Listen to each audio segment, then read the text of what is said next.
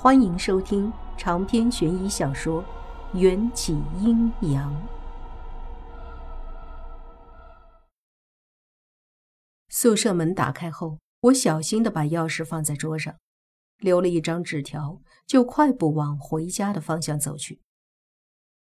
走到家门口，已经是一小时之后，老远我就看见我家的院门和房门都呈现出一种敞开的样子。我心里猛地一紧，是迎战没关门，还是家里遭了贼？笑话，有迎战在，哪个贼还敢来我家放肆？估计吓都被吓死了。可是我踏进房门，看见家里确实被翻箱倒柜，弄得一片狼藉，连客厅的沙发和桌子都被掀翻，砸了个稀烂。我目瞪口呆了好一会儿，恐惧的大叫起来。迎战，家里有人吗？不对，家里有鬼吗？家里静悄悄的，没有任何声音。外婆，我不安的往外婆房间里跑去。她的床上空荡荡的，只剩那尊结上冰甲的神像还巍然不动的立在床头。外婆不见了，但她不可能自己离开。唯一的解释就是我的外婆。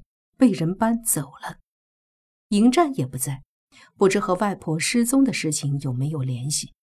我一下慌了，第一个念头就是想要出去找人，可天大地大，我连一点蛛丝马迹都找不到，也不知道该往哪里去找。就在我心急如焚，却又不知如何是好的时候，距离我家不远的荒山上，突然传来了一声惊天地泣鬼神的长鸣。那声音并不浑厚，用的是我听不懂的语言，但我还是能分辨出发出的声音是一句鬼话。紧接着，另一道低沉磁性的男性声音划破夜幕，迎战不知对着什么低喝：“别慌，试着控制。”这两句声音像是老天给我的指路明灯，让我忙不迭地往荒山上爬去。我们的村子是依山而建的，那座山曾经倒是有过一个名字，就是太难读也太难写，人们就索性把村子后那座没人管的山称之为荒山野山。这一叫就从文化大革命时期叫到现在。山上的土壤非常奇怪，种果树结不出果子，种菜也长不出花骨朵。一年四季都只能长出一些松柏之类的常青植物。也正是因此山无人问津，各类动物渐渐在荒山聚集起来，繁衍后代。村子里有点智商的人都知道，太阳下山后不能往荒山上面跑，因为到了每天晚上，村民们都能听见从山上传来的黑瞎子的吼叫声。据说。棕熊大多是在白天觅食，晚上睡觉的。可它们的领地意识非常强，无论昼夜，只要发现你闯入它们的领地，都会招惹来无情的杀戮。我小时候亲眼所见，就有不下十人死伤于熊爪之下。可我已经管不了那么多了，外婆、小申和迎战都不见了，出了那么大的事情。我只能硬着头皮上山去查看。路上，我捡了一把扔在路边的锄头防身。山上怪石嶙峋，杂草丛生，一些本该夜晚休息的小动物，全都一反常态的倾巢出动。起初是一窝大小不一的野兔子从我脚边蹦跶着过去，之后又出现了松鼠、青蛙、野猪。那只野猪出现在我面前的时候。可把我吓了一大跳。野猪也是极其凶猛的，领地意识强烈的猛兽。可那只野猪看见我之后，根本就没空搭理我，哼哼了两声，就四蹄翻飞的与我擦身而过。看到这里，我多少已经能明白了，山上一定是出现了让这些动物们以为是灾难的事情。但迎战在上面，我必须找到它。又爬了一段，我几乎能看见那棵生长了上千年、需要十来个人手拉手才能抱起来的古树了。可一向枝繁叶茂、郁郁葱葱的古树，此时的枝干和树叶上却冻结出了一层厚厚的冰霜，仿佛伫立在冰天雪地里，只要稍稍靠近，寒意就能够侵入人的骨髓。而能够在八九月的酷暑天里让树叶结冰，只有外婆口含的那颗避火珠。这说明外婆就在古树附近。继续往前走，我果然在古树下发现了那具包裹在冰甲之中的身影。外婆安然地躺在树下，古树巍然不动，但古树的周围却像是前不久才经历了一场战乱。以古树为中心，方圆百米之内的植被都被无情地毁坏了，就连那些一米多宽的粗壮树枝都被碾压成了残渣。山头上冷风烈烈，吹得我睁不开眼睛，遍体生寒。突然，两只猩红的眼珠好似鬼灯笼一般从树下阴影里探出来，停留在外婆身边。我豁然停下脚步，心中警铃大作。要是没看错，站在外婆身边的应该是一只熊。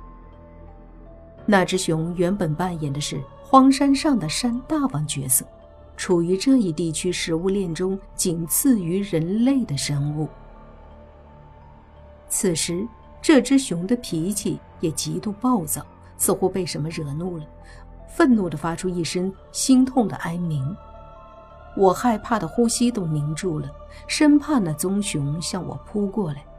夜幕中，猛烈的晚风吹动稀薄的云层，月光也随着云层的移动忽明忽暗。借着斑驳的光亮，我发现棕熊的身体下好像还藏着一只刚出生不久的小熊。那只小熊一动不动地趴在那儿，无论棕熊怎么呼唤，都无动于衷。我这才明白，其他动物都在仓皇逃跑，只有这只棕熊没有逃离，原来是在守护它的小熊。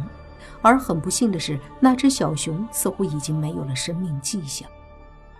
棕熊发出悲愤的低吼，泛着红光的眼睛里落出滴滴泪珠，最后一次伸出舌头舔了舔死去小熊的侧脸。棕熊又被称作黑瞎子。顾名思义，这家伙的眼神不好。我隐蔽在树荫下，希望不要被发现。但天不如人意，我好不容易摆出和扭曲的棕柏同样的造型。山顶上的风突然从西北风变成了东南风。棕熊的黑鼻头迎着风嗅了嗅，似乎察觉到了我的气味。那双充满了悲愤的红眼睛立刻开始到处搜索，最后。停留在我的身上，我无法推测小熊的死因，但从棕熊此刻瞪着我的愤怒神情看来，他绝对是把我当成了他的杀子仇人了。我紧张地靠在一棵大树上，棕熊立起前爪，嘹亮地咆哮着，就向我冲过来。我挡在身前的锄头在熊爪之下形同稻草，一拍就断成两截儿。我又想抽出外婆给我的那把黑伞，可时间已经不够了。棕熊的爪子已经举到我的头顶，我几乎就能看见熊掌上的一圈圈厚实的纹理。砰！似是硝烟在我眼前弥漫，席卷的尘土中，一条形似巨龙的生物从我眼前闪过。乌亮的鳞片在森白的月光下折射出一种刺眼的光芒。宛若飘在空中的一条光芒万丈的缎带，壮美而震撼。那只想要杀我的棕熊已经不见了。几百米开外的天空中，乍然传来一声撕声裂肺的雄吼。几秒后，那如黑龙般的影子再度从我头顶掠过，一只被撕咬成两半的棕熊，像垃圾一样的被扔在我的脚下。这时，棕熊的鲜血才刚刚从半空落下，腥热的液体淋了我一脸，我几乎吓得就要魂飞魄散。看见外婆还躺在那棵冰树底下，才勉强鼓足勇气挪动了步伐。还好，外婆安然无事，冰甲非常坚硬，就算是被熊掌拍过，也不见丝毫的裂痕。外婆身边还趴着那只断了气的小熊，我不由生出几分怜悯，几分唏嘘。小熊的肚子被压扁了，肠子流了一地，不问可知是躲闪不及，被突然倒塌的树干压破了肚皮，才一命呜呼的。我想把这两只熊埋了，头顶呼呼的冷风却不断的提醒着我，这个地方有多危险。当务之急，应该尽快把外婆带回去，免得待会儿又被哪棵树给压了。外婆身上的冰甲很重，我拖了半天也没能把外婆搬走。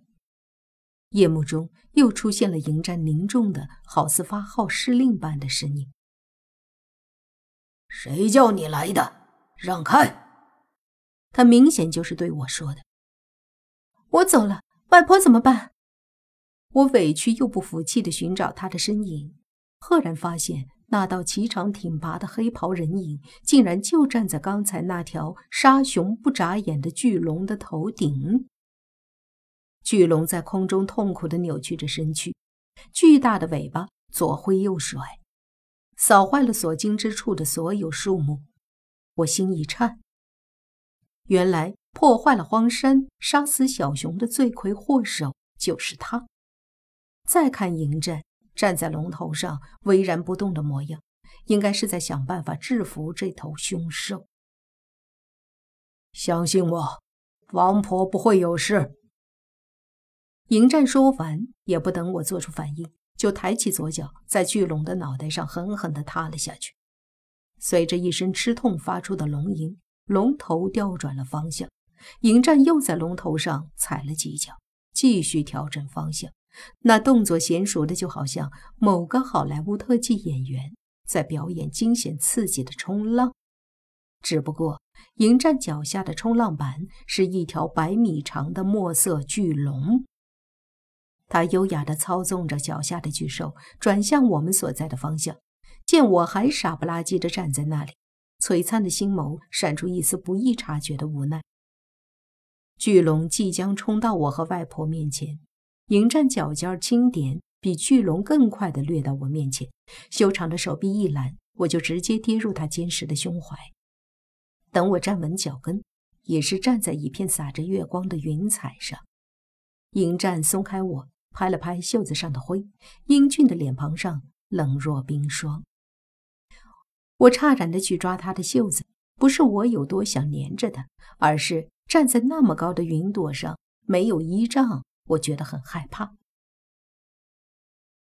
这片云彩不大，只够容纳两个人。我慌忙大叫：“那我外婆呢？”古树下，迎战冷峻的回答，似乎外婆的死活与他无关。我不明白他为什么又变成了这般冷漠的样子，还总是用背对着我，不让我看见他的表情。意料之外的。刚才那条巨龙并没有撞到古树，而是在即将撞到古树之前，化作一道蓝光消失不见。迎战这才搂着我的腰，将我送回外婆身边。外婆，我几乎扑倒在外婆身上，检查她的身体。刚才外婆就在那条巨龙身下，万一被撞到了，粉身碎骨也是有可能的。冰树后，一道悻悻的声音传来：“娘亲，小申。”我惊喜的转过头去：“你怎么会在这儿？”眼前的一幕差点又把我吓昏过去。小申又变了模样，比白天在洗手间里看到的大了不止一倍，通体乌色，宛若黑钢。